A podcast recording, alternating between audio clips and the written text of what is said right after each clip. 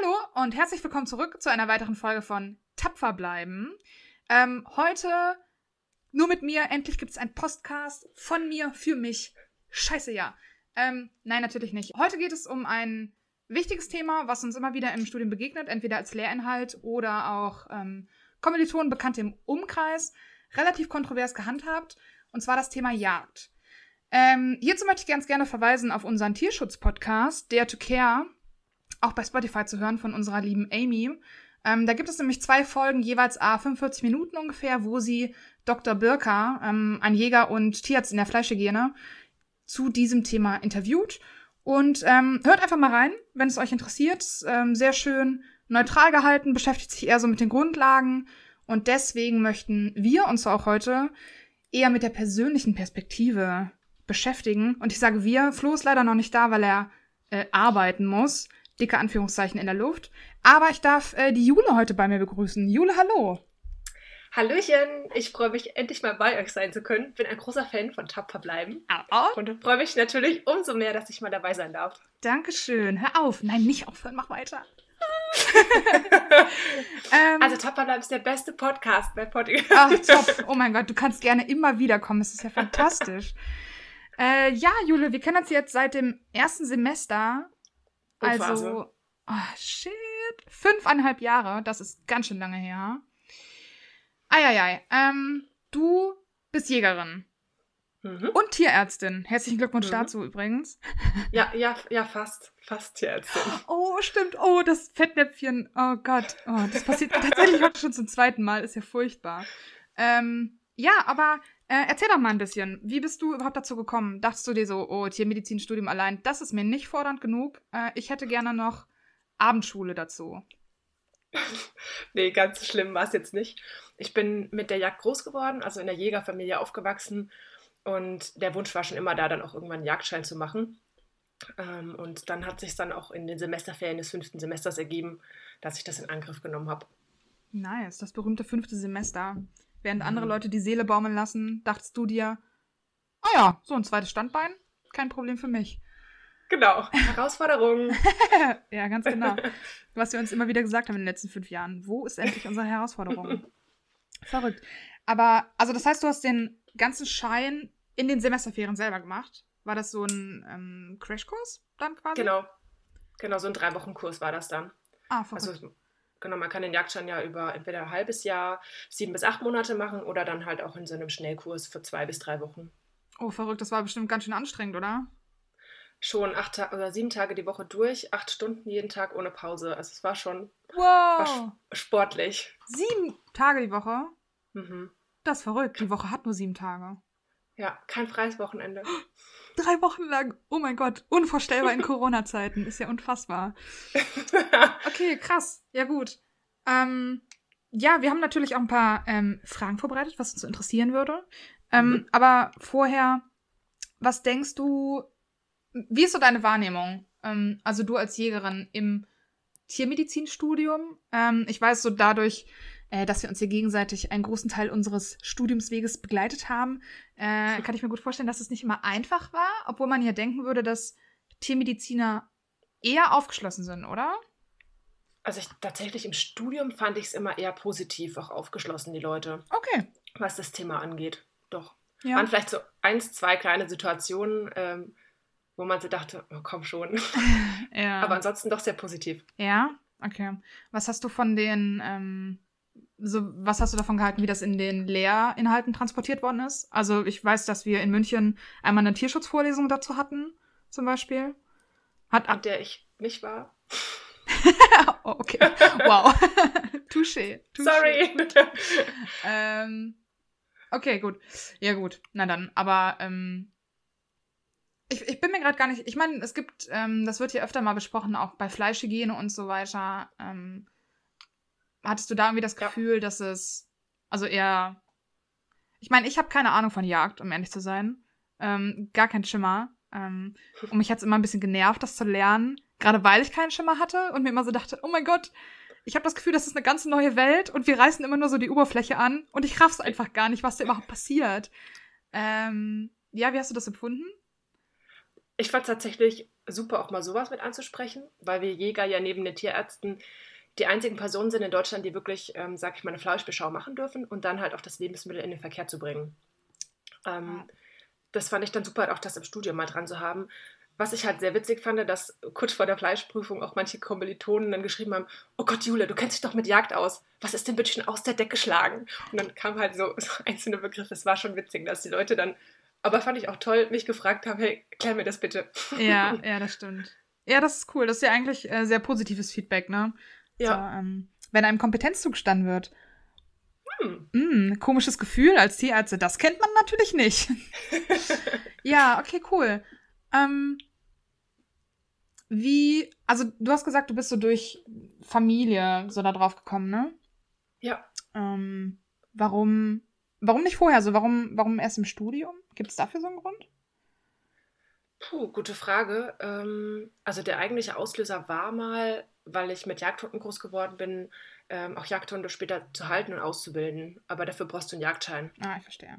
Ja. Ähm, und irgendwann aber durch Studium auch einfach durch diese Massentierhaltung, du kriegst ja doch ein bisschen mehr Feedback oder beziehungsweise mehr Hintergrundwissen als ein Verbraucher.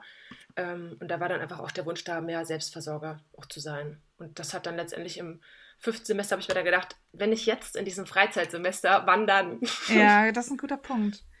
Das ist ein guter Punkt. Hast du später auch vor, also dass so, ähm, also ich nehme an, du hast jetzt keine eigene Pacht oder so, ne? Nee, darf ich, durfte ich bis zum 1. April, äh, bis, doch bis zum 1. April auch noch gar nicht, weil ich Jungjäger war. Man darf in den ersten drei Jahren des Jagdscheins gar nicht pachten. Oh, mhm. okay. Aber theoretisch könntest du jetzt ab dem 1. April sagen, Leute, ähm, ab jetzt bin ich hundertprozentig Selbstversorger. Sponsort mich. Sponsort mich. Also Leute, ab jetzt, äh, wir haben letzte Folge schon von Kickstarter geredet, jetzt äh, versuchen wir Jule zu finanzieren, damit sie sich äh, endlich eine Pacht leisten kann. Ich kann dann auch Fleischer werden. nice, cool. Ähm, okay. Okay, gut. Ähm, hast du das so auf lange Sicht vor? Kommt das für dich in Frage, so eigene Pacht und dann tatsächlich das so hauptsächlich selbstversorgermäßig zu machen? Also eigene Pacht wäre schon irgendwann schön, aber das ist halt, ähm, ich glaube, die meisten wissen gar nicht, was da alles dranhängt. Du ja. musst Hochsitze bauen, ähm, dann auch verschiedene, ähm, sag ich mal, jagdliche Einrichtungen noch herstellen, wie zum Beispiel Salzlecken, vielleicht eine Sule, wenn keine vorhanden ist. Ähm, das ist super viel ähm, Zeit, die da auch dafür drauf geht, die ich momentan nicht habe. Mhm. Und auch klar finanzieller Aspekt, der auch ein bisschen mit reinspielt. Ja, klar, das ähm. verstehe ich. Das verstehe ich. Ähm, aber zeitlicher Aspekt ist ganz gut, weil du hast ja auch die Ah, Jagd ausgeübt. Ich habe die ganze Zeit überlegt, weil ich wollte es explizit nicht als Hobby benennen. Ähm, mhm. weil ich weiß, das ist eine Leidenschaft. okay, gut. Alles klar. Ähm, dass sie auch so neben dem Studium ausgeübt. Ähm, war das, war das so, ja, so eine Leidenschaftssache, der man gerne Zeit widmet? Oder musst du das auch irgendwie regelmäßig machen, damit du, keine Ahnung, in Übung bleibst oder damit du irgendwie, ja, so in der Gesellschaft aktiv bleibst? Ich mache es eher als Ausgleich zum Studium und auch als Leidenschaft schon. Ich meine, das meiste, die Jagd ist ja sehr verschrien in der Gesellschaft, ne, mit, oh Gott, ähm, Mordlust und Töten von Tieren und Ausrauben der Natur und solche Scherze. Ähm, ich sag mal, aber dieses Töten von einem Tier ist halt wirklich, das macht ein Prozent der Jagd aus. Ähm, es ist eher einfach auch Ansitzen. Ich war heute Morgen zum Beispiel da ansitzen, bin um halb, halb fünf aufgestanden ähm, und du sitzt dann einfach da, siehst den Sonnenaufgang, neben dir äh, zwitschern die Vögel, die Amseln. Dann habe ich zum Beispiel viele Rehe gesehen. Ähm, wie gesagt, auch eine eigenartige Ente, der ich, äh, die ich ein bisschen verschreckt habe, die, die, mir mehrfach im Anflug erklärt hat, dass das nicht so toll ist, dass ich hier sitze. Ähm, und man erlebt da einfach tolle Sachen, man kann abschalten. Also das ist ähm, einfach, ich finde es super. Cool. Also auch so ein bisschen ähm, generelle Verbundenheit zur Natur. Ähm, genau. Okay. Ich wollte gerade schon sagen, wenn du, so, wenn du halt sagst, so Ausgleich zum Studium, klingt das natürlich so, oh krass, das ist aber ein drastischer Ausgleich. ähm, okay. Aber wenn du sagst, es gehört nur, ich meine, ich glaube, wenn man sich nicht so viel mit Jagd beschäftigt, ist halt so dieses eine Prozent wahrscheinlich das, was man halt hauptsächlich sieht mit dem Töten. Ähm, aber was ja. würdest du noch für dich sagen? Was sind für dich, ich, ich weiß nicht, so die zwei, drei wichtigsten Sachen, die so für dich dazugehören? Bei der Jagd dann? Ja. Ähm, ich finde zum Beispiel die Erlebnisse, die man bei der Jagd hat, also man macht das ja meistens oder öfter in Gesellschaft. Ich zum Beispiel mit meiner Onkel und Tante verbringe Zeit auch mit denen. Es ist so ein gewisses Gemeinschaftsgefühl, was man dabei auch hat.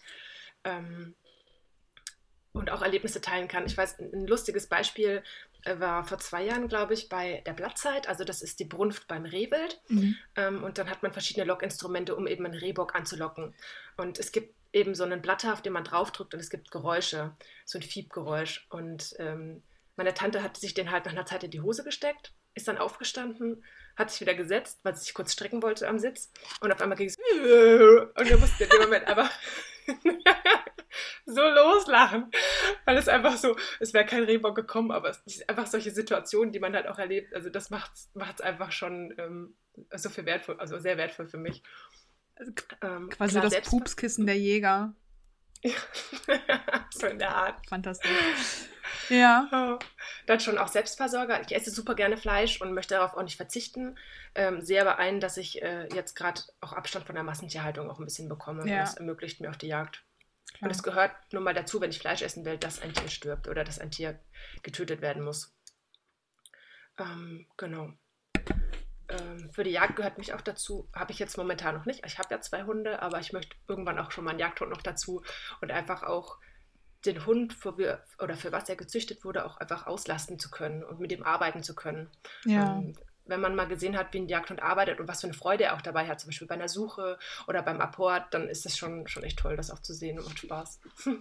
Cool, also quasi Hardcore Agility eigentlich. Ja, ja, deine Training in einem. Was ist so deine, deine liebste äh, Jagdhundrasse? Der ungarische Strata. Oh, okay, krass. Ein dreitariger Mischladen, finde ich super. Hm, schick. Schick, schick. Cool. Ähm, gut. Was denkst du, also jetzt so ein bisschen zu den äh, Fragen, die wir vorbereitet haben, war super gemein, weil ähm, da haben wir schon mal ein paar Fragen vorbereitet und dann quetsche ich dich die ganze Zeit über alles andere aus, außer über die Sachen, die ich dir geschickt habe. Ähm, aber ich meine, wir haben jetzt auch schon viel halt so über, über Hobby per se geredet ähm, mhm. oder Leidenschaft. Ähm, ich verstehe auch, dass das einen sehr, sehr negativen Touch hat. Ähm, also ich sag mal, wenn mir jemand sagt, der betreibt halt Jagd als Hobby, dann verstehe ich, was damit gemeint ist. Ähm, aber wenn man das halt so 0815 gesellschaftlich anbringt, kommt das wahrscheinlich nicht so cool rüber. Ja. Ähm, und ich meine, du hast ja auch schon gesagt, dass halt mehr zur Jagd gehört. Ähm, was würdest du, ich meine, Jagd ist ja auch sehr viel Forstgesundheit, äh, Wildkontrolle, Populationskontrolle. Ähm, ich meine, wir haben ja auch in der Tiermedizin und auch in der Biologie schon viel über Populationsdynamiken ähm, gelernt. Was ja. denkst du so, was kann man sagen, wie sind da die, die Anteile? Oder, ja. Ja, also ich, ich, wenn ich jetzt das Beispiel Schwarzwild zum Beispiel mal nehme, also Wildschweine, ähm, ich meine, dass die afrikanische Schweinepest vor der Tür klopft, braucht, glaube ich, keinem erzählen. Das ja. ist mittlerweile weit verbreitet. Und wir als Jäger sind halt auch ähm, verpflichtet, praktisch dann ähm, Schweine zu erlegen ähm, und tragen damit auch so ein bisschen bei, die Population zu regulieren. Ähm, ich habe zum Beispiel auch ein bisschen nachgelesen ähm, und das Schwarzwild hat sich zum Beispiel in den letzten 40 Jahren verzehnfacht, die Population in Deutschland vom Anstieg her. Und da sind aber die ganzen Abschlüsse auch dabei, wenn man überlegt, was vielleicht passiert wäre, wenn man das nicht ein bisschen reguliert. Ähm, wir haben milde Winter, das heißt, Frischlinge überleben oder fast alle Frischlinge überleben den Winter. Wir haben da keine natürliche Auslese mehr ähm, und auch verstärkter Maisanbau oder auch ähm, andere Getreide, die angebaut werden, ist natürlich gute Deckung, mehr Esung und dementsprechend geht die Population auch noch weiter nach oben. Ja. Also ich denke, es ist schon wichtig, da auch zu regulieren oder invasive Arten haben wir ja auch wie ähm, Waschbär, Marderhund. Ich meine, Waschbären sind super süß. Ich finde sie natürlich tatsächlich auch super niedlich. Ja. Ähm, sind aber einfach Arten, die nicht nach Deutschland gehören und die natürlich auch einheimische Wildarten oder auch Vögel, zum Beispiel Bodenbrüter, bedrohen. Mm, ja, verstehe ich. Ja. In dem ähm, Podcast von Amy ähm, kam ja auch die Sprache auf den Fuchs, glaube ich, ne, auch, mhm. dass man das, ähm, fand ich ganz spannend, weil da wurde das diskutiert quasi, weil man ja als Mensch durch ja, Zivilisation durch Abfälle und so weiter das halt auch begünstigt, dass zum Beispiel Füchse ähm, halt einfach eine größere Population ausbauen können und ob man dann halt nicht, also ein bisschen ethischer Ansatz, ob man dann nicht auf der anderen Seite ja. auch in der Verpflichtung ist, das halt dann auch wieder zu reduzieren, quasi das Problem, ja. das man geschaffen hat. Ja, sehr spannend auf jeden Fall, das stimmt. Ja. Ähm, du hast jetzt ASP angesprochen, das ist natürlich auch gerade ein spannendes Thema. Fällt mhm. leider gerade so ein bisschen unter den Tisch, ne, wegen Corona. Ähm, vorher ja, das war stimmt. das ich hatte das Gefühl, vorher war das so das Top-1-Thema in der Tiermedizinerschaft. Alle waren so, oh mein Gott, die ASP, oh mein Gott. Und jetzt sind alle so, Leute, Katzen können kein Corona übertragen. Entspannt euch. Ähm, ja. Das stimmt. Ja. Was denkst du dazu? Also, wie, ja, ich weiß nicht, vielleicht wie, auch wie schätzt du das Risiko ein? Meinst du jetzt, dass die ASP noch kommt oder ich muss Ja, Frage. genau. Kein Problem. Alles gut. Ähm, habe ich auch unklar ausgedrückt. Also. Können das ja rausschneiden. wir können alles rausschneiden. Wir kopieren das so, dass alle Leute denken, dass wir wahnsinnig kompetent sind. Hup, hup. ähm, dass, ich meine, es gab ja schon in Wildschweinpopulationen in Belgien und Polen ASP. Mhm. Und hm, ich sag mal so, einerseits das Risiko, dass es kommt. Ich schätze, da sind wir uns wahrscheinlich einig, dass wir da halt nicht drum rumkommen.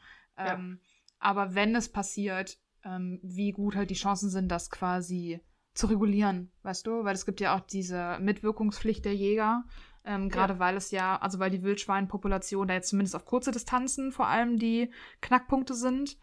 Ähm, aber da müssen natürlich auch irgendwie alle an einem Strang ziehen. Schon. Also ich denke, oder wo jetzt die größte Vermutung ist, dass ähm, das natürlich von Polen, also Brandenburg wahrscheinlich so die ersten Bundesländer sind, wo es vielleicht ausbrechen könnte. Waren ja, glaube ich, äh, der letzte Stand irgendwie 40 Kilometer zur deutschen Grenze, der letzte Fund. Also ja. so ein Wildschwein läuft auch mal in ein paar Tagen mehrere Kilometer, also das würde nicht lange dauern, bis es dann bei uns wäre. Ähm, wichtig ist schon, dass wir da auch alle an einem Strang ziehen. Es gab mittlerweile auch schon äh, mehrere Versuche, um praktisch den Ernstfall zu testen, ähm, dass wir einen Sperrbezirk haben, dann einen Beobachtungsbezirk ähm, und das, ja, je nachdem, sag ich mal, wo es ausbricht, ist es dann halt, glaube ich, auch gut zu regulieren oder nicht so gut zu regulieren. Brandenburg haben wir jetzt vielleicht nicht so eine hohe Bevölkerungsdichte. Wenn wir jetzt mal einen reinen Ruhrpott anschauen, sieht es schon wieder ein bisschen anders aus, ne? da wirklich ähm, Sperrbezirk zu machen und ähm, da gutes Management zu betreiben. Oh, ja, guter Punkt. Hm. Ja, ich glaube wahrscheinlich am. Ja, ja, ja, nee, das stimmt schon. Ich meine, ja, Nordrhein-Westfalen hat glücklicherweise, glaube ich, nicht so viele äh, Schweinebetriebe, oder? Wie jetzt zum Beispiel in Niedersachsen. Ähm, ja. ja. ja, ich meine, das ist ein guter Punkt. Wir hatten, ähm, es gab ja schon so nach tschechischem Vorbild, ähm, wie die mhm. das halt eingegrenzt haben, das war ziemlich gut. Die waren super. Ja, äh, die haben das ja, glaube ich, richtig streng ähm, mit dem. Ich meine, vielleicht weißt du das genauer, ist bei mir schon ein bisschen länger her, äh, mit dem 10 Kilometer und so weiter.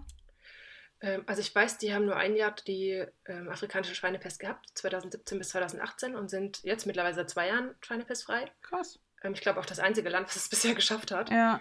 Ähm, und wenn ich mich nicht recht erinnere, war, glaube ich, der Sperrbezirk ähm, ein Quadratkilometer. Ich müsste nochmal genau nachlesen. Ich weiß, zwölf Quadratkilometer waren das, glaube ich, der nächstgrößere Bereich.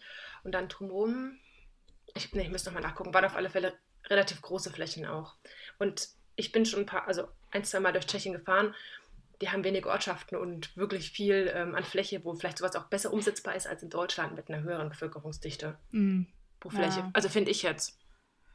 Ja, ja, guter Punkt. Das stimmt.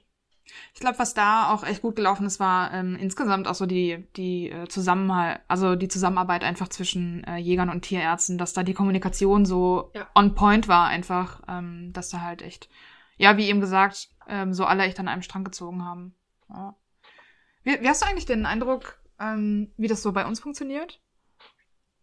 Wenn es dann mal da ist. Ne, ich, ich meine, ähm, ja, vielleicht, ja, tatsächlich auch, wenn es dann mal da ist, aber auch so insgesamt, wie das Verhältnis ist. Es gibt hier zum Beispiel auch immer so Vorträge, ähm, Verhältnis Tierarzt und Amtstierarzt, ne, weil es da auch manchmal so ein bisschen schwierig ist, mhm. weißt du? Und ich könnte mir auch gut vorstellen, dass es so beim Tierarzt Jäger auch ist, halt so umgedreht, weißt du, dass der Tierarzt immer so derjenige ist, der so mit dem Zeigefinger schüttelt und sagt, du, du, du, ähm, du musst das melden und dann verpacken und nö, nö, nö. Und der Jäger denkt sich dann vielleicht eher so, mm, lass mich. Tatsächlich glaube ich, dass da eher eine gute Zusammenarbeit stattfinden wird. Also ich kenne auch einige Tierärzte, die Jäger sind. Ähm, und da glaube ich auch viel Verständnis da ist. Und auch auf dem Wettamt, zumindest kann ich jetzt nur für den Landkreis sprechen, wo ich bin, ähm, auch ein gutes Miteinander mit den Jägern war. Also da habe ich jetzt eigentlich keine Diskrepanzen festgestellt, muss ich sagen. Also da bin ich, glaube ich, eher guter Dinge. Okay, cool. Aber kann andererorts vielleicht auch wieder anders sein. Aber ja. so im Großen und Ganzen, ja. glaube ich schon. Okay. Das war äh, für mich irgendwie so ein Stereotyp, weißt du, der sich so festgesetzt hat, weil ich irgendwie dachte, mhm. weil ähm, es ist, ich weiß nicht, ob es ein Sprichwort ist, aber wenn man so sagt, ähm, das ist halt so, so das eigene Völkchen, weißt du? Und ich habe immer das Gefühl, dass Jäger halt auch mal so, so ein bisschen am Rand stehen und Tierärzte, weiß ich nicht, stellen sich halt auch immer so eher an den anderen Rand. Und äh, ja gut, aber also ich meine, naja, wir werden es halt wahrscheinlich rausfinden, wie es läuft, aber mhm. hoffen, hoffen. Bin schon gespannt. ja, toll, ey, das wird äh, unsere Zeit zu scheinen als äh, Kompetenzträger. Ich freue mich schon wahnsinnig darauf. Mhm. Ja. Ja. Äh, mal in eine ganz andere Richtung gedacht. Ähm, Schieß los.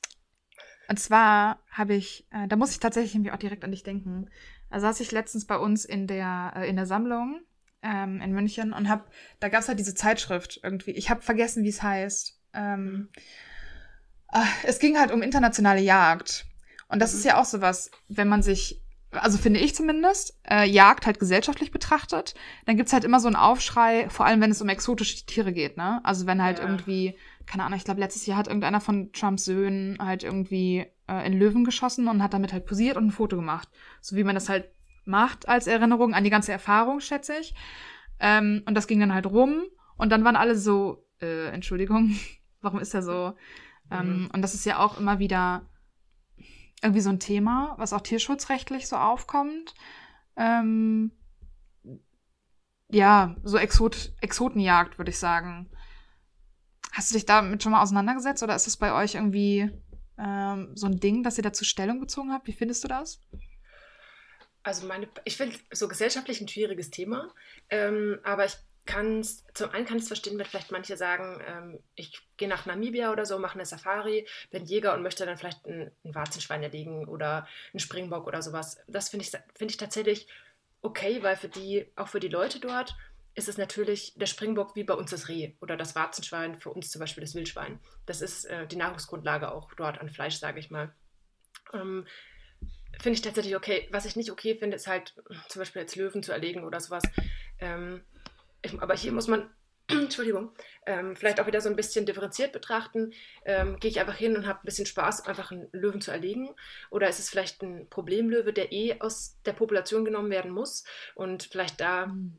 Ja, auch das Beispiel mit dem, mit dem Spitzmaulnashornbullen, der zwei ähm, Kühe, ähm, sag ich mal, getötet hat, weil der so aggressiv war. Und dann haben sich die Leute dann auch überlegt, hey, der muss da raus, sonst haben wir vielleicht, weil die sind eine sehr bedrohte Art, ja. haben dann, glaube ich, auch Startgebot war bei 680 Millionen, um diesen Bullen zu erlegen. Oh, krass. Aber keiner weiß, wohin es dann gegangen ist, der Betrag. Ja. Ähm, derjenige, der es ersteigert hat, hat dann auch den Bullen erledi ähm, erlegt. Erledigt. ja, ich wollte gerade schon sagen, so direkt Auftragskillersprache. Okay. erlegt und das komplette Geld ist wieder ins Schutzprojekt für die Spitzmäulen gefallen. Mhm. Und sowas finde ich halt wieder super, weißt du? Also da muss man, glaube ich, auch so ein bisschen für den einzelnen Fall differenzieren. Ja. Aber grundsätzlich einfach, äh, sagen wir, aus Spaß nach Afrika fliegen und einen Löwen töten, finde ich nicht so toll. Ja, verstehe ich. Er ist wahrscheinlich auch wieder ein gutes Beispiel, dass es halt immer so zwei Seiten gibt, ne? Und dass man das halt immer hinterfragen muss, was man so hört. Ja. Ja, das stimmt. Nicht auch. alles glauben, was die Medien einsagen. ja, genau. Wie so oft. Man sollte eigentlich immer meinen, dass es halt jeder weiß, aber auch ähm, jetzt halt schon wieder, ne? Ich meine, du musst ja auch jetzt im Moment gerade sehr, sehr stark filtern, irgendwie, was du glaubst und ähm, was man halt hinterfragt und so. Das ist ja auch ein gutes Beispiel. Oder was mir auch gerade noch einfällt, ist, ähm, die Leute zum Beispiel auch vor Ort sind ja meistens sehr, sehr arm, auch gerade Afrika, die ganzen Länder. Ähm, und viele Jäger, die dorthin fliegen, gehören ja auch zum Tourismus und ist zum Beispiel auch wieder irgendwo eine Grundlage für die Leute, um dort Geld zu verdienen. Muss man vielleicht auch so ein bisschen betrachten. Also mal eine andere Betrachtungsweise, aber spielt vielleicht auch da so ein bisschen mit rein. Ja. Ja, ein guter Punkt, ne? Puh, das könnte man jetzt weiterspinnen, quasi mhm. so zu Kritik am ganzen System eigentlich, ne? So ja. kannst du die Leute echt dafür ähm, halt irgendwie verantwortlich halten, wenn sie halt irgendwie eine Tourismusbranche für sich entdecken, um damit halt ihr Leben zu finanzieren und es aber halt vielleicht auf einem ähm, für uns reiches, also keine Ahnung, für uns ethisches Level halt nicht vertretbar ist. Aber die sind ja, ja. auf einem ganz anderen Level, was das Denken angeht. Also mhm. Basisüberleben irgendwie. Ja. Ja, auf jeden Fall. Da kann man halt nicht, da gibt es halt nicht so ein Standardmaß, ne? Mhm. Mit dem man messen sollte. Definitiv. Ja. Sehr guter Punkt, sehr guter Punkt, ja. Ja. Mh. Mm. Ja, gut. Ich meine, ist gerade so ein bisschen querbeet. Ähm, eigentlich. Das waren so die Sachen, die ich schon immer mal fragen wollte. Aber Ähm, wir haben ja, als wir im äh, Vorhinein über den Podcast geredet haben, ähm, hast du auch erzählt, tatsächlich, dass du ähm, bei einer Doku mitmachst, glaube ich, oder? Ja. genau, ja, erzähl mal ein bisschen, weil du hast nämlich auch gesagt, so, du hast dich mega gefreut und warst so geil, endlich kann ich immer mit diesen ganzen Klischees aufräumen und den Leuten mal sagen, was hier wirklich passiert und dass es gar nicht so scheiße ist, wie die ganzen Medien immer sagen. Das stimmt. Also es war, ich unterrichte ja nebenbei noch in der Jagdschule, also ich bilde sozusagen auch zukünftige Jäger aus. Und das ein ehemaliger Jagdschüler ist eben ähm, Dokumentarfilmer bei 37 äh, Grad, also es ist auch wirklich eine seriöse, ähm, sag ich mal, Repräsentation, die dann stattfinden soll. Und der hat gesagt, Herr Jule, ich finde dich super, du bist Ausbilder, ich möchte eben drei Jäger porträtieren, also verschiedene äh, Sicht- äh, oder Blickwinkel eine Jägerin, die gerade in Ausbildung ist, dann mich als Ausbilder und dann eben so einen alteingesessenen Jäger. Ja. Und ich habe mich riesig gefreut, ähm, weil ich halt gerade in der Jagd ist Aufklärung so wichtig. Es hat halt gesellschaftlich eher, sag ich mal, negative Punkte, also oder eher negativ belastet. Ähm, ich meine, zum Teil sind wahrscheinlich die Jäger auch so ein bisschen selber daran schuld. Ähm, und deshalb ist es umso wichtiger, Aufklärungsarbeit zu leisten. Was, was ja. meinst du, wenn du sagst, dass sie selber damit schuld sind? So ein bisschen auch Generationenkonflikt vielleicht, so dass die ältere Generation halt so ein bisschen konservativ ist und auf ihres beharrt, oder? Ja, auch vielleicht, also ich finde, als Jäger hat man eine große Verantwortung und sollte sich halt auch überlegen, wie man mit bestimmten Situationen umgeht. Ähm, ich kann halt nicht mit einem erlegten Stück ähm, auf einen, sag ich mal, Gebäckträger fürs Auto über eine Autobahn fahren. Ja, das kommt halt einfach nicht gut. Da muss, kann ich halt oh Ne? Und manche Leute sind, oder manche Jäger sind halt sagen, ja, ist halt so, das ist halt Jagd. Nee, das kann man auch anders machen. Also ah, ähm, sowas ja. halt, ne? Und das sowas wird halt direkt in den Medien gezeigt. Aber ähm, die Jule saß halt morgen an und hat Rehe beobachtet oder hat da was geholfen. Das interessiert keine Sau. Ne? Das, was die Medien dann hören wollen, sind eher Schlagzeilen, die negativ behaftet sind mit der Jagd. Du hast eine Ente gestört. Also du hast ja. auf jeden Fall Bildpotenzial, würde ich sagen. Diese Ente, das war so lustig. Kannst du nochmal nachmachen, wie die gemacht hat? Ja, also ich wollte ich wollt morgen ansitzen, vielleicht für die anderen, weil die es ja noch nicht kennen. ähm, und äh, da war so ein Bachlauf mit einem großen Baum und da stand praktisch der Ansitz dran. Und ich laufe dahin und dem Moment geht halt eine Ente und ein Erpel hoch, also Stockenten, Erpel und Ente. Und sie so, nack, nack, nack, nack, nack und fliegen halt weg. Und ich dachte mir, sorry. Und das war es halt noch nicht. So, da, sie ist dann einen großen Bogen geflogen, kam wieder vorbei, nack, nack, nack, nack, nack. Und das ging wirklich dreimal hin und her. Und ich dachte mir einfach so, was hast du für ein Problem? Ich gehe jetzt hier nicht weg, sorry. komm doch, komm doch. Viertelstunde später kam sie nochmal vorbeigeflogen. Und der Erpel halt immer nur so hinterhergeflogen, so, ich komme ja mit, ich komme ja mit. das ah, war typ, ey, gar nicht ah, gerafft, was abgeht. Ja, Bild für die Götter, wirklich. Bisschen hysterisch, die Gute.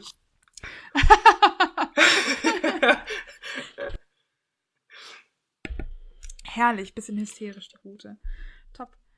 Ja, voll gut. Ähm, du musst auf jeden Fall Bescheid sagen, wenn das äh, online geht mit den 37 Grad. Das ist natürlich eine wahnsinnige Ehre, wenn man da so. Im August soll es ausgestrahlt werden. Uh, voll mhm. gut, ja. Bin schon ganz aufgeregt.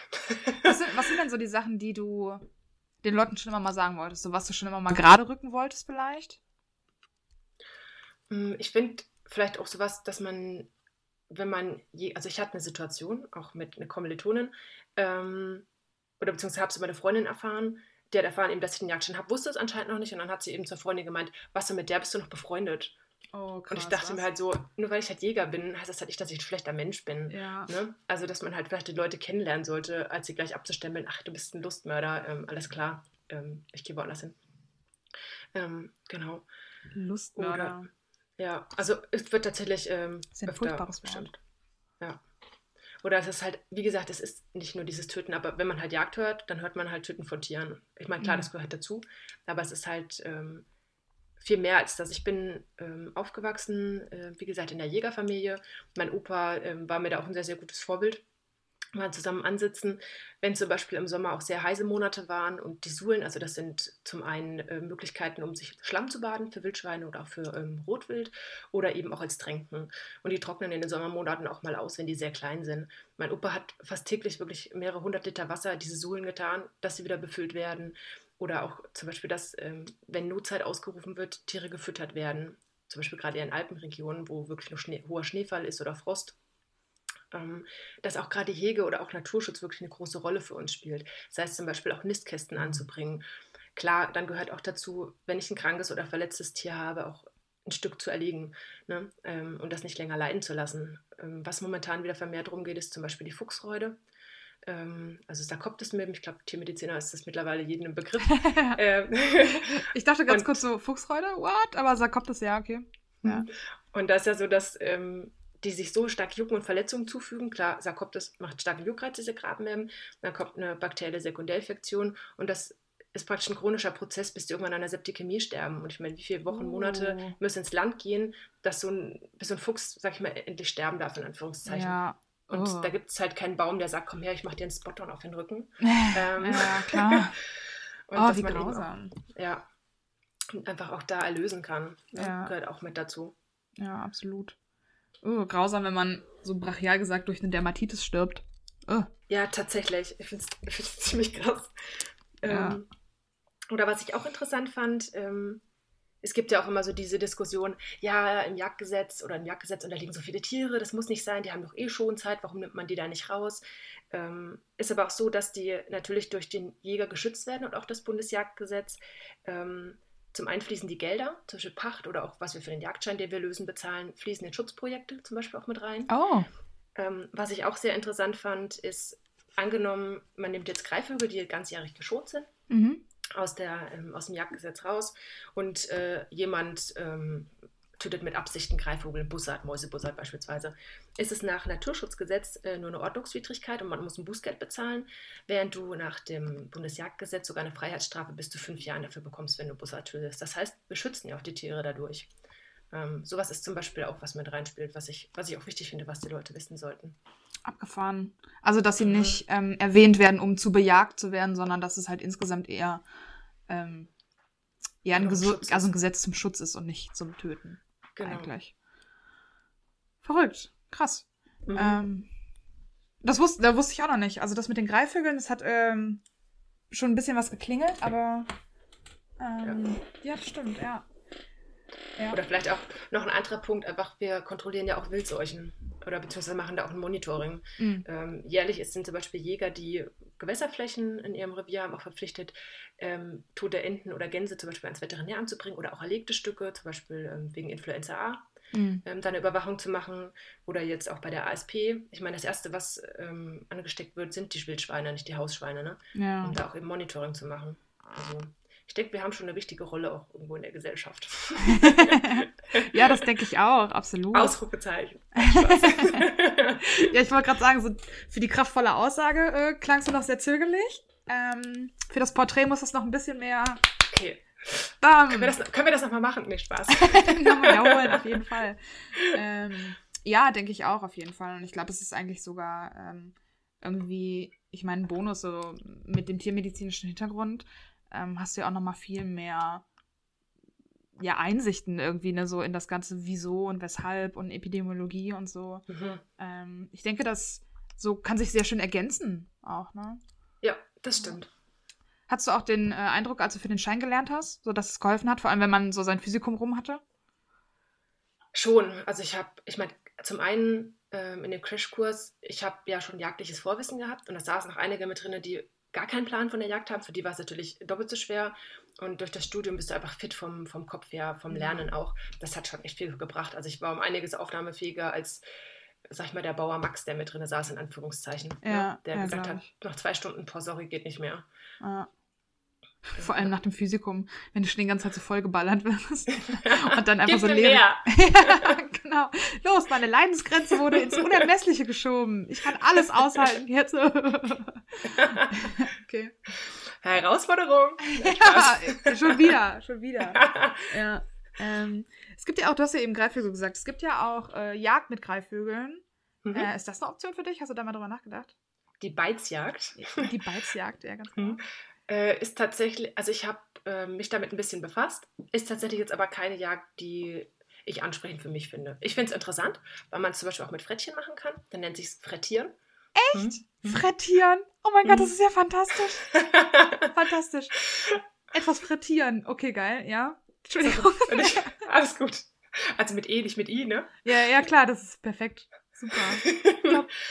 Und ähm, aber ist für mich persönlich jetzt nicht so die Jagd. Was ich eher mag, ist eben mit dem Hund arbeiten. Einfach da ja. Hund auslasten. Das wär, ist eher meins. Ja. Krass, ich stelle mir das gerade vor, wie du halt mit so einem Frettchen in so einen Wald gehst und dann ist es halt so dein Jagdfrettchen. Achso, nein, nein, nein, du lässt es praktisch äh, in den Kaninchenbau rein und das sorgt dafür, dass die Kaninchen rauskommen. Und oh. dann hast du entweder Netze über die ähm, Ausgänge sozusagen gespannt, wo die reinspringen, oder du hast einen Greifvogel, ähm, der dann, wie gesagt, den Kaninchen abfangt. Ah, okay, cool. Gut, dass wir das geklärt haben, weil ich ja. hatte nämlich gerade ein komplett anderes Bild davon in meinem. Fand das Reh Hasso. ja, das dachte ich halt gerade. Weißt du, einfach so ein Frettchen, das so ein Kaninchen reißt und es dir dann so anbringt. Irgendwie total krass. Äh, okay, aber das ist gut zu wissen. Ähm, vielleicht in dem Sinne, was, ähm, was macht man dann tatsächlich mit Jagdhunden? Ich glaube, das ist auch vielleicht vielen nicht klar, so ob ähm, die Jagdhunde dann halt selber reißen oder ob die halt eigentlich Weißt du, es gibt mhm. ja auch mhm. unterschiedliche Hunderassen, die auch unterschiedliche Dinge genau. tun. Genau. Aus unterschiedlichen Gründen. Ich kenne mich damit leider nicht so aus, deswegen muss ich jetzt äh, super ungenau an dich abgeben, damit du mich erleuchtest. okay, okay, Puh, gut. Ähm, du hast, wie gerade schon gesagt, verschiedene Rassen. Ähm, zum einen zum Beispiel die Vorstehhunde, dann hast du die Stöberhunde ähm, oder auch zum Beispiel Bau- bzw. Erdhunde. Und dann gibt es auch noch eine andere Kategorie, das sind ja eher die, die vor dem Schuss arbeiten und dann die Schweißhunde, die nach dem Schuss arbeiten. Das heißt, angenommen, wenn du was verbockt hast, der Schuss saß nicht richtig, das Tier flüchtet, dass du eben auch einen guten Begleiter hast, ähm, der sozusagen deine Fehler wieder ausbügelt und dass du das Tier nachsuchen kannst. Ne? Ja, okay. Ja. Ähm, genau. Ähm, da wäre zum Beispiel bei den Schweißhunden, wäre dann die Arbeit ähm, am Schweiß bzw. bei der Nachsuche. Also Schweiß ist praktisch in der Jägersprache das Blut. Ähm, vielleicht für die, ich, wenn ich in meiner Fachsprache spreche, dann. Ja, nee, du machst es sehr gut. Man merkt die Jagdschule schon. Also ich fühle mich äh, hier sehr gut aufgehoben und ja. also ich habe wirklich wenig möchtest du, dich, möchtest du dich anmelden? Also gibt es sehr gute Ausbilder, habe ich gehört. ich habe tatsächlich mal kurz mit dem Gedanken gespielt, so mit Beizjagd und so. Ähm, aber ich muss ganz ehrlich sagen, einfach nur, weil ich die Idee halt echt cool finde. Ähm, ich stelle mir das gerade so vor, wenn mit dem Vogel so, fass mal Vogel nicht an. genau. Weißt du, und dann sitzt halt dieser Falke so super arrogant auf meiner Hand. Und ich bin so, ja, hm, ich Beizjagde. Aber eigentlich will ich das gar nicht, weil ich halt schon so ein emotionales Band zu diesem Vogel aufgebaut habe und mir denke, oh, nein, was ist, wenn äh, Jeremy was passiert? Ich möchte das nicht. Weißt du? Jeremy Pascal. ja, genau. Also ich wäre eine furchtbare Falkenmama, glaube ich. Ähm, und deswegen habe ich das relativ schnell wieder verworfen. okay. Vielleicht was für die Rente oder so. ja, genau. Vielleicht was für die Rente. Äh, lebenslanges Lernen, ja, auf jeden Fall. Hey, das wäre top. Ja, wenn ich mich dann selber nicht mehr so gut bewegen kann, dann ähm, kann mein Falke mir vielleicht Snacks aus dem Kühlschrank holen. Das wäre natürlich mega geil. Könnte ich im Rollator schieben? Ja. Das wäre sick. Da bräuchte ja. wahrscheinlich schon so einen Steinadler, weißt du, wo halt mehr Wumms hinter ist. Oder so vier bis fünf auf einmal. Schieb! genau, da muss dann immer so kleine Loopings fliegen und halt wieder von hinten so gegen den Rollstuhl donnern, damit du halt irgendwie vorwärts kommst, weißt du? Geil. Cool. Wie man sieht, die Jagd ist sehr vielseitig einsetzbar. ja, auf jeden Fall. auch zur Fortbewegung. Ja. Ja, ich meine, Balzjagd war ja früher was für Adelige. Ne? Also das war ja ähm, schon sehr ähm, High Society quasi hoch erhoben. Hm. Uh. uh. ich wollte gerade sagen, beschmutze diesen Podcast nicht mit lahmen Wortwitzen, okay. aber ich glaube, wir haben genug ähm, Vorarbeit. Ja, Flo ist nicht also da. Ich muss ja was machen, ne? Oh, Hallo Flo! Oh. Grüße gehen raus, Mann! Oha. Alles klar, wenn er sich das jemals anhört, dann. Ich hoffe, das wird er. Hallo? Ja, natürlich, weil er unseren Podcast genauso sehr liebt wie ich. Äh, Ups, Alles klar, tschüss. Okay. Jule, nächstes Mal treten. ja. Äh, ich hatte eben noch eine Frage, aber die mhm. ist mir leider entfallen. Oh nein. Ich weiß gar nicht mehr. Ich glaube, ich wollte. Meine Oma hat immer gesagt, lauf noch mal zurück, da fällst du wieder ein. äh, ich glaube, es war, als wir bei ähm, Jagdhunden waren tatsächlich. Weil du hast ja gesagt, es gibt unterschiedliche Arten ne, mit Vorstehen und ähm, das sind ja die, die anzeigen, glaube ich, ne? Genau. Also in der Regel sind die Hunde dafür, dass du ähm, meistens für eine Niederwildjagd, du gehst zum Beispiel durch, sag ich mal, Gestrüpp, also Deckung. Was ist Niederwild? Ist das sehr kleines Wild? Äh, Niederwild ist praktisch, ähm, befasst ähm, alles, äh, oder Rehwild, dann die ganzen Hühnervögel, ähm, also ich sage aber auch Hochwild, also man unterscheidet zwischen Hochwild und Niederwild. Mhm. Hochwild sind sozusagen alles Schalenwild außer Rehwild, plus Auerwild, Seeadler, Steinadler und alles, was nicht da reinkommt, gehört zum Niederwild. Ist Okay. einfacher erklärt, glaube ich. Alles klar, ich verstehe. Okay, gut. Ja. Und Hochwild kommt eben auch durch die hohe Jagd durch den Adel. Also nur Ja. das durfte früher vom Adel bejagt werden. Okay, gut. Und der Pöbel durfte sich mit den Rebhühnern, Rebhühnern abgeben. Ja, so in der Art. Quasi. Okay, alles Mhm. klar. Ich verstehe, gut. check. Pöbel, check. Alles klar. Ähm, ja, ist ein bisschen verwirrend. Ähm, ein anderer Bekannter von uns ist auch tatsächlich Jäger. Äh, Und das ist mittlerweile so ein Running Gag, immer wenn wir unterwegs sind. Äh, und irgendjemand ist so, ähm, ja, m, Johannes, erzähl uns doch mal bitte, wie ist das nochmal mit dem Niederwild? Und er ist halt immer super begeistert und fängt an und alle sind so, äh, oh Gott, bitte nicht schon wieder. Aber keiner könnte es halt wiedergeben. Na, jedes Mal fragt er Leute, was gehört denn nochmal dazu? Und wir sind jedes Mal so, ähm, Rehe und er so, ah, kommt schon, Leute. kommt schon. Äh, von daher, aber es ist gut, dass wir das jetzt festgehalten haben, Mhm. äh, dass das jetzt auf Audio ist. Was, was ist, ganz klar. Okay, cool. Ähm, Vorsteherhunde. Ja. Da sind wir stehen geblieben, genau, mit dem Niederwild. Genau, also du läufst sozusagen ähm, durch eine hohe Wiese, sag ich jetzt mal auf gut Deutsch, und ähm, man hat ja jetzt selbst keine Adleraugen, dass man sagen kann, ach ja, genau, ähm, 30 Meter südwestlich sitzt ein Rebhuhn. Ähm, das macht dann der Hund für dich ähm, und sozusagen die Wiese ab. Und wenn er dann verharrt, also vorsteht, ist meistens entweder durch ein Beinheben, ähm, dann, also meist ein Vorderlauf, ähm, und durch diese starre Position zeigt er dem an, ah, okay, da ist was vor seiner Nase. Ähm, und das, also das gibt es wirklich ähm, in, also in Deutschland wird es eher so für die Prüfung gehandhabt, braucht man eigentlich hier, sag ich mal, für die Jagd jetzt nicht so. Ähm, aber in, ich habe da mal ein schönes Video gesehen in Schottland. Ähm, hat man auch, ähm, sag ich mal, Hühnervögel bejagt und hat also mit Settern gejagt und die haben wirklich stehen geblieben. Auf Kommando durften die sozusagen den Hühnervogel rausdrehen, dass er hochfliegt, haben das Kommando Stopp bekommen, sind dann noch stehen geblieben. Der Vogel wurde sozusagen erlegt und dann kam das Signal zum Abhort. Und also das war echt, ähm, also ich für mich eine Augenweite, weil der Hund einfach so einen super Gehorsam auch an den Tag gelegt hat und auch ähm, genau wusste, was er tun sollte. Ähm, also das war, das war echt Wahnsinn. Also was, wie routiniert die da auch waren. Ja. Und das wäre auch sowas, wo du dir ein Vorbild dran nehmen würdest für später, so wie es aussehen sollte. Ja, schon. Schon, Du hast ja. jetzt auch zwei Hunde. Wie läuft das da so mit dem Gehorsam? Natürlich super. ja, das war jetzt gemein. Also das, das Frauchen, wenn Ruby den Kopf auflegt, streichelt Ruby. ja, genau. Ja, wir ziehen äh, Jule immer gerne damit auf, ähm, wer da wen im Griff hat. Ähm, Ja. Weil ihr Hund, die Ruby, einen wahnsinnigen Engelsblick hat. Ähm, Sie ist der tollste Hund der Welt. Ja. Und sie hat ihr Frauchen top konditioniert. Auf Kopf auf Knie, folgt Jules Hand auf äh, Hundeskopf. Ja. Aber ich meine, hey, Reflexketten, nicht wahr? Ja, kann ich nichts tun. Ja, genau. Nee, aber ich glaube, so sind sie schon ganz gut erzogen. Ja. Also ich meine, für meine Hundeerfahrung finde ich es top. Ich hatte noch nie einen Hund in meinem Leben. Und ähm, ich plane auch im Moment nicht fest damit, um ehrlich zu sein. Ja, eine Katze, oder? Ja, eher eine Katze, ja. Fände ich schon ganz cool. Vielleicht fängt sie dann das Reh.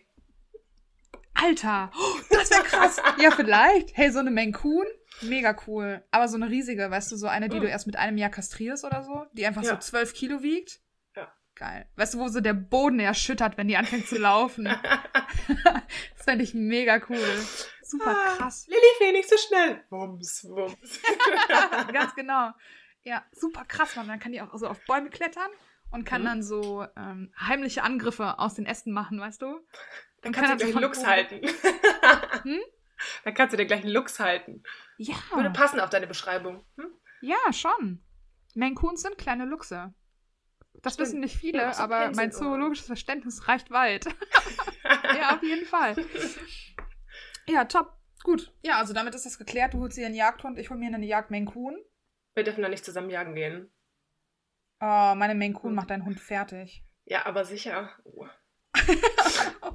Und die Jule so, nein, mein zukünftiger Hund, bitte nicht. Er ist noch so jung, er ist noch gar nicht geboren, er darf noch nicht sterben, nein. Top. Ähm, gut, ich, ich denke, wenn wir albern werden, ist es immer ein gutes Zeichen. Ähm, hast du noch was, was du gerne, gerne loswerden möchtest? Puh, gute Frage. Du hast immer so schöne Fragen gestellt, auf die ich antworten konnte. ja, ich hoffe, ich habe dich nicht so sehr an die Wand gelabert. Ähm, Nee, nee, das war super. Machst das immer super, Kim. Bin großer Fan von dir. ach, danke schön. Oh mein Gott, ich liebe dich auch. Ja, danke. Gut, dass Flo nicht da ist. Haha. Grüße. Dich lieben wir auch. Oh, ja. wow. Okay, gut. Ähm, Ah. ah. Heute kam noch gar kein Herr der Ringe-Dings, ne? Ah, nee, du hast recht. Musst du heute hast übernehmen, recht. Kim. Ähm, ich hatte eben mega den guten Witz, äh, aber da haben wir noch nicht aufgenommen. Ähm, irgendwie, als du, als du die Story mit den Enten erzählt hast. Und dann habe ich so gesagt, ähm, aber was sehen deine Entenaugen? Ähm, das fand ich eine ziemlich gute Referenz, aber die ist jetzt halt Okay. super aus dem Zusammenhang gerissen. Und was soll ich sagen? Äh, Du hast es versucht. Flo- Ja, ich habe es versucht und ohne Flo ist es nicht das, das gleiche Nerdy-mäßige, weißt du? Ähm, ja. Außerdem hast du mich die letzten fünf Jahre schon immer damit aufgezogen und deswegen versuche ich mich zusammenzureißen. Okay, okay, okay. Das ist eine Lüge, das kann ich nämlich gar nicht. mich zusammenreißen. Das stimmt. Ey, komm schon. ähm, ja gut, ich, ich glaube, ich muss sagen, ähm, so ich verstehe zwar nicht viel von Jagd, um ehrlich zu sein, ähm, aber ich glaube, dass viel, was mein Bild davon geprägt hat, also dass ich das halt so toleriere und dass es halt okay für mich ist, ähm, auch tatsächlich so durch, durch unsere Freundschaft entstanden ist. Weil ich halt immer wieder auch durch dich mitbekommen habe, so was, was passiert überhaupt, so was man dafür machen muss. Äh, Ich Ja. habe da einen wahnsinnigen Respekt vor, was man, was man lernt, ähm, auch mit dem. Ähm, wir sind auch gar nicht aufs, aufs Schießen eingegangen, zum Beispiel. Das ist Mhm. ja auch ähm, eine Fertigkeit, richtig. Ähm, was da halt so mit einhergeht. Ich habe da äh, großen, großen Respekt vor und ich finde es super, was ihr macht. Ähm, und ich finde es auch sehr wichtig, dass Jäger und Tierärzte da zusammenarbeiten. Definitiv. Und ähm, das, ja, dass man das im Studium sicherlich kritisch hinterfragt, ähm, auf jeden Fall. Aber dass man da nicht so schnell verurteilt, weil ich Mhm. finde, dafür sind wir eigentlich, ähm, sollten wir zu akademisch gebildet sein, Ja. um ehrlich zu sein. Auch Ja. mehr hint hinterfragen. Wobei ich, wie gesagt, im Studium bei uns fand ich ähm, das Feedback eigentlich eher echt positiv. Auch viele gefragt haben. Ähm, nee, das fand, fand ich echt gut. Also Ja. waren wenig Situationen dabei, wo man sagt, oh Gott, das ist jetzt ein bisschen unter der Gürtellinie oder so. Ja. Ja. Hast du das Gefühl, mh, so außerhalb von, von Tiermedizin, also ich meine, kein Tiermediziner hat Freunde außerhalb von Tiermedizinern, aber ähm, für, oder in deinem Fall Jägern, aber für die ähm, seltene Gelegenheit, dass du es hast. Ähm, ich meine, familiär ist es wahrscheinlich auch sehr akzeptiert bei dir, aber Ja. so drumrum hast du da irgendwie da mal was so mitbekommen?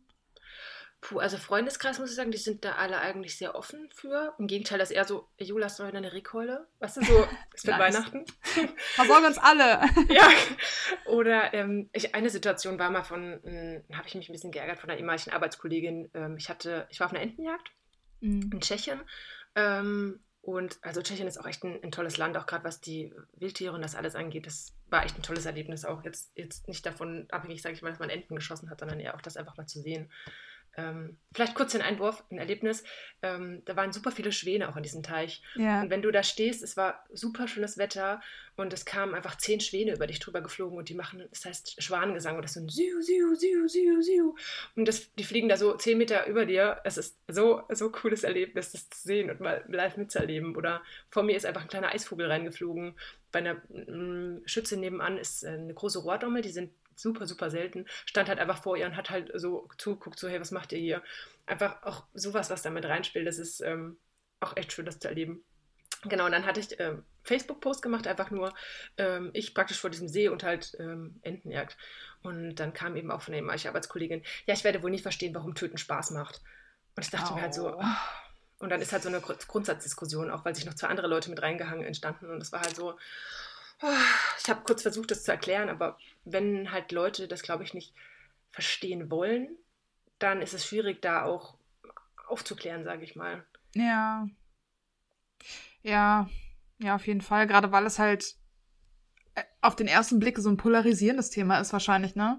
So, wo man irgendwie direkt das Gefühl hat, man muss halt entweder Ja oder Nein sagen.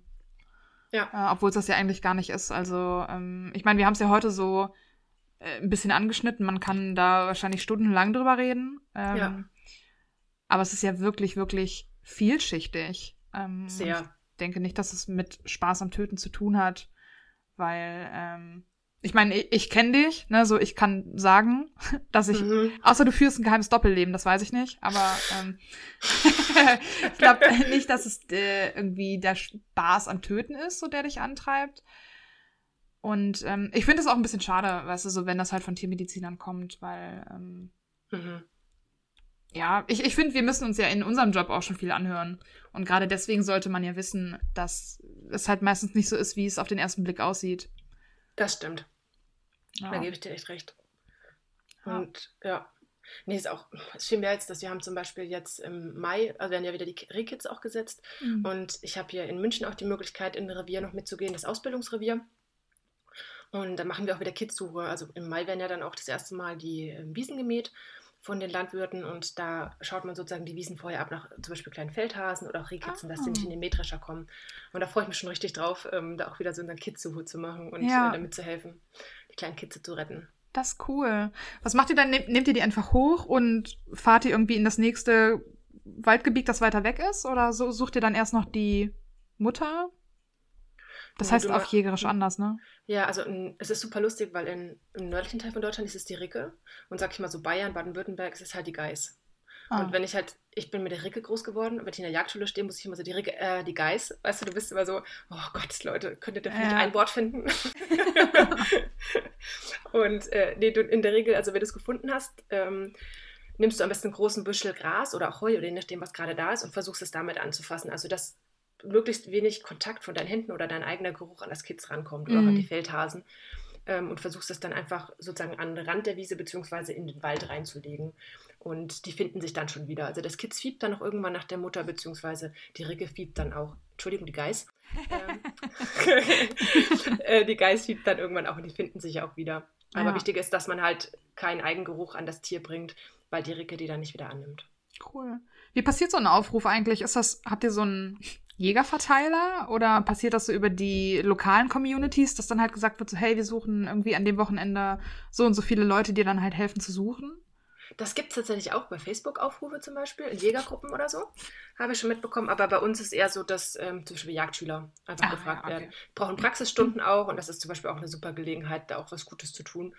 Ähm, gibt natürlich, muss ich ja an der Stelle sagen, nicht nur Landwirte, die mit den Jägern absprechen, ähm, sondern auch einfach sagen, ja, jetzt heu, heute mähe ich die Wiese und dann mähe ich sie halt. Ähm, Uh. Passiert halt auch, ja. Da hatten wir letztes Jahr in der Heimat auch einen Fall, ähm, und das sind, glaube ich, sieben Rehkitze auf der Wiese zu Opfer gefallen und auch zwei Schmalrehe, das heißt also einjährige Rehe, Ja. weibliche Rehe. Also das ist halt, boah, das ist ein No-Go, finde ich. Ja.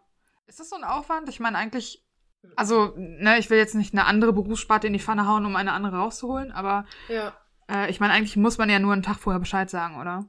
ja, Also, ist halt einfach oder- Absprache. Ja. Ärgerlich, ist halt unnötig, ne? Ich meine, mittlerweile gibt es auch Wärmebilddrohnen zum Beispiel, die du halt über die Wiese lässt. Da guckst Ja. du, wo ist was. Das ist innerhalb, weiß ich, wie groß die Wiese jeweils ist, in ein, zwei Stunden erledigt. Ja. Ähm, was auch manche machen, also was ein bisschen kontrovers diskutiert, dass du einfach einen Tag vorher zum Beispiel mit einem Jagdhund durch die Wiese läufst oder ähm, mit ein paar Menschen, dass einfach ein komischer Geruch da ist und die Ricke holt dann das Kids ab. Am Oh. nächsten Tag nichts. Das ist zum Beispiel auch eine Möglichkeit. Ja. Ähm, aber mittlerweile ist dieses Drohnen oder ähm, eigentlich mehr im Kommen. Ja. Ja. Ist wahrscheinlich aber, halt sicherer einfach, ne? Ja, Ja.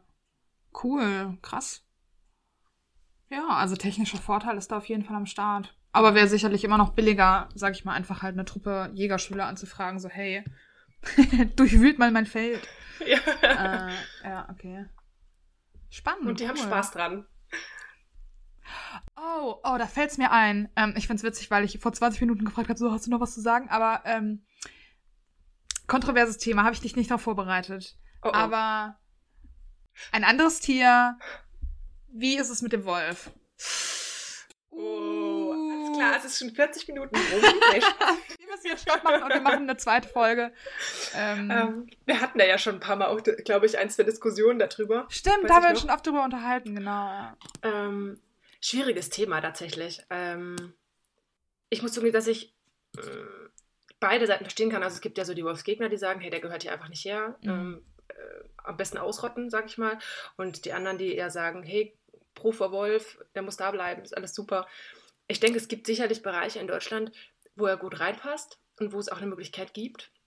Aber es sind äh, zum Beispiel auch festgestellt worden, dass manche ist halt auch immer so ein bisschen kon- kontrovers diskutiert. Da habe ich mir noch nicht so eingelesen, ähm, warum in den letzten Jahren die Wurstpopulation so drastisch angestiegen ist. Zum Beispiel in der Lausitz gibt es, glaube ich, in, in Sachsen keine Ahnung, seit 100 Jahren noch schon Wölfe oder seit den 60ern, 70ern, ich weiß es nicht mehr genau. Ähm, warum sind die in den letzten zehn Jahren so exponentiell nach oben gegangen? Mhm. Und da ist eben auch immer wieder diskutiert, dass ähm, man sozusagen Hybriden oder Wölfe woanders her nach Deutschland importiert hat und die dann rausgelassen hat ähm, und solche Sachen nicht so toll. Also wenn sich das normal entwickelt, die Population, aber ähm, wenn, wenn dann einfach, sag ich mal, Wölfe ausgesetzt werden. Wie gesagt, ich bin gerade bei dem Thema nicht so fit, deswegen. Ja, ja, klar. Ich meine, da war jetzt auch eine ziemlich spontane Frage. Ja, ja ähm, ist schwieriges Thema, muss ich ehrlich sagen. Mhm. Ja, ich meine, ist ja nicht umsonst halt auf Bundesebene und in jeder Berufssparte irgendwie heiß diskutiert, ne? Also da gibt es ja. auf jeden Fall.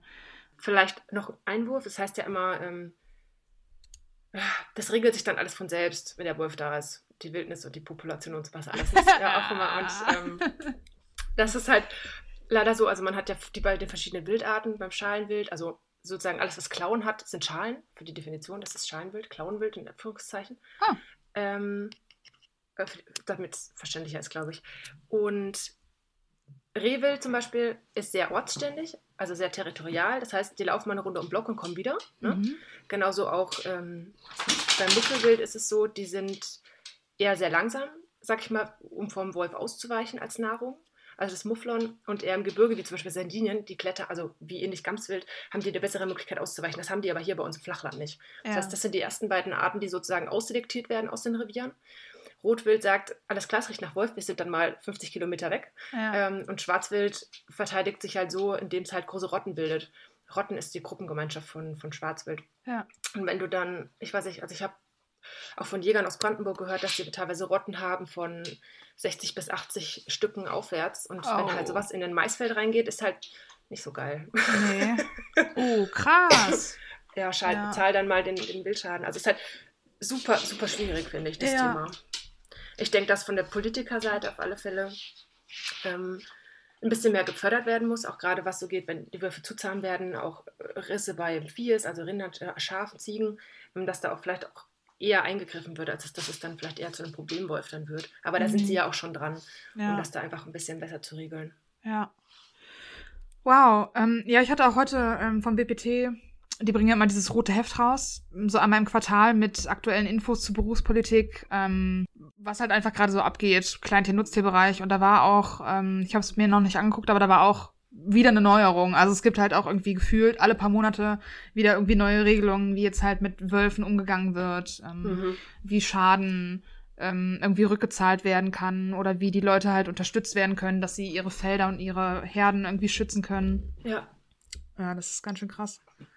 Verrückt, das hat halt auch wieder ähm, unfassbar viele Auswirkungen, ne? So mit diesem Wild. Also mir wäre das jetzt nicht klar geworden. Ähm, für mich ist halt aber auch ein Reh ein Reh. Hm. Ähm, aber ähm, so Wunderwerke von Ökosystemen einfach, ne? Ja. Stimmt schon, ja. Eigentlich, wenn man da mal aufgepasst hat in Bio, dann weiß man, dass sich da nicht irgendwas einfach so regelt, weil es hat immer alles Konsequenzen. Und meistens geht es am Ende schief. so in die eine oder andere Richtung eigentlich. Ähm, ja, spannend. Cool. Aber ich meine, das, das war ein guter Einblick. Danke dir. Gerne. Ähm, ich meine, wir können gespannt sein, äh, was da noch so kommt.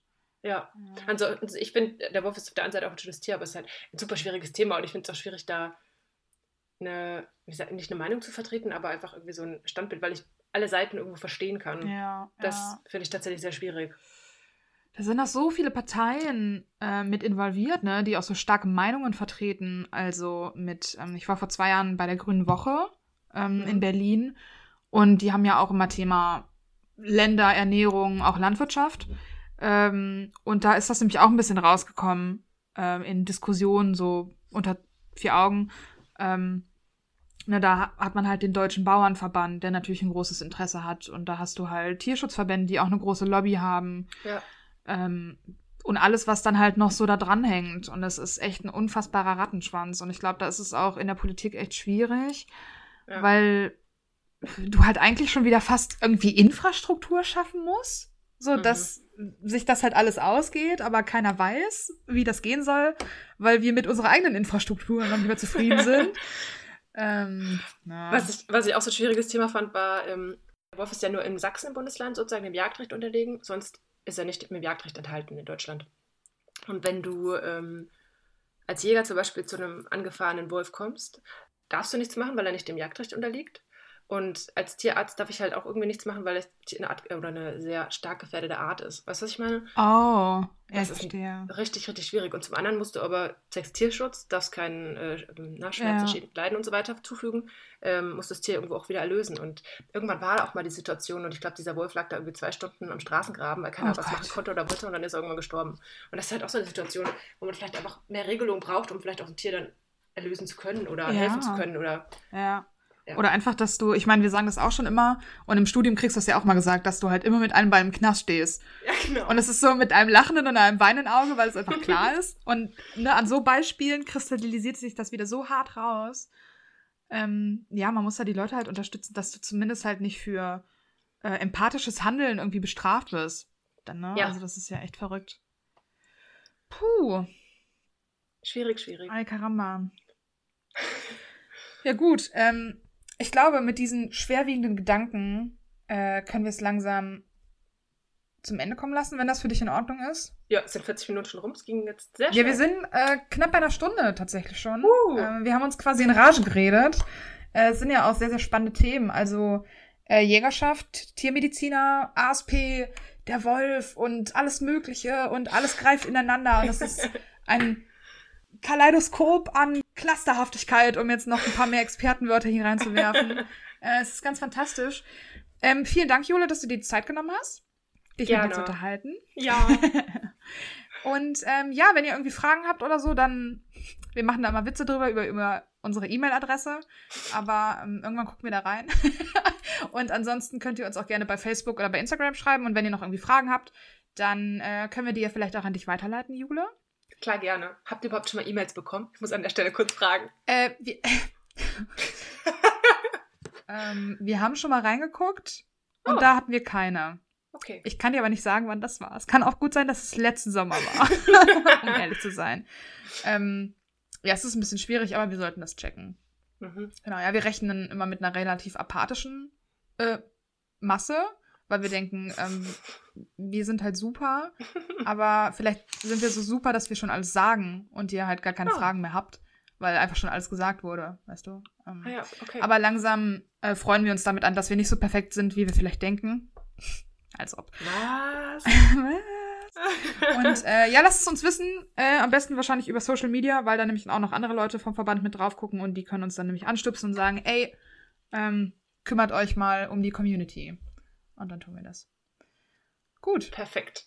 Na dann, ähm, würden wir sagen, an die Jäger und die Tierärzte und kommenden Tierärzte da draußen, Grüße gehen raus. Grüße gehen raus und äh, immer schön tapfer bleiben. Ja, tschüssi.